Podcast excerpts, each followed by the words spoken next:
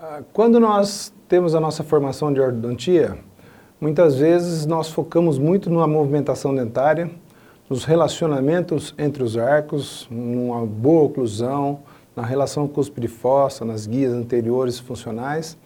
É, só que, às vezes, uma parte importantíssima é deixada de lado, que é o aspecto gengival que o paciente apresenta antes de se iniciar o tratamento.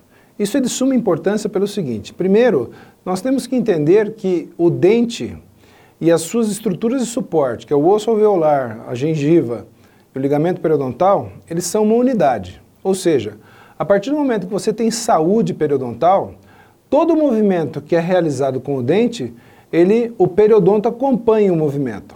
Só que esse acompanhamento, por exemplo, no movimento de vestibularização, num caso que o dente estrui, ou mesmo numa intrusão, ele acontece, o acompanhamento do periodonto, ele sempre acontece quando duas situações estão presentes. Número um, que você não tem inflamação periodontal, e número dois, que o periodonto esteja completo. O que é um periodonto completo?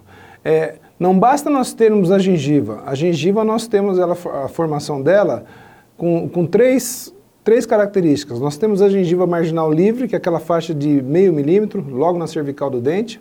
Depois nós temos uma faixa de gengiva ceratinizada, que é considerado periodonto de proteção, e nós temos a mucosa alveolar. Então, o periodonto de proteção é aquilo que dá a estabilidade do periodonto e ele é de suma importância toda vez que nós vamos fazer um movimento que é contra o rebordo.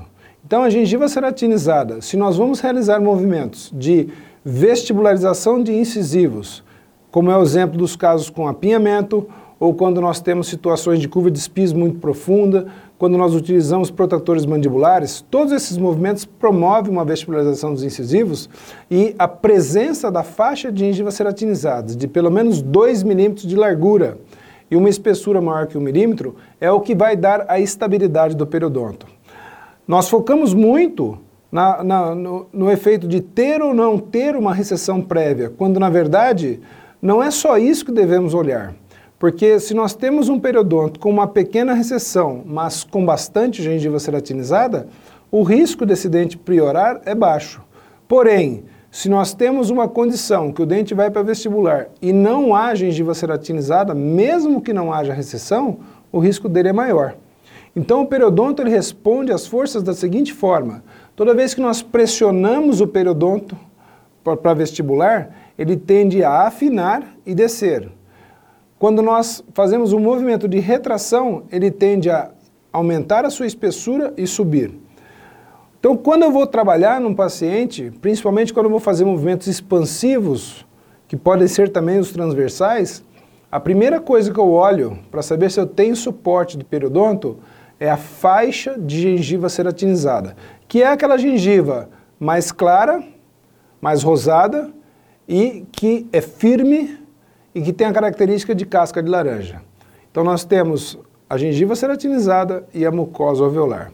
Então a importância é a, a segurança do trabalho e a estabilidade periodontal.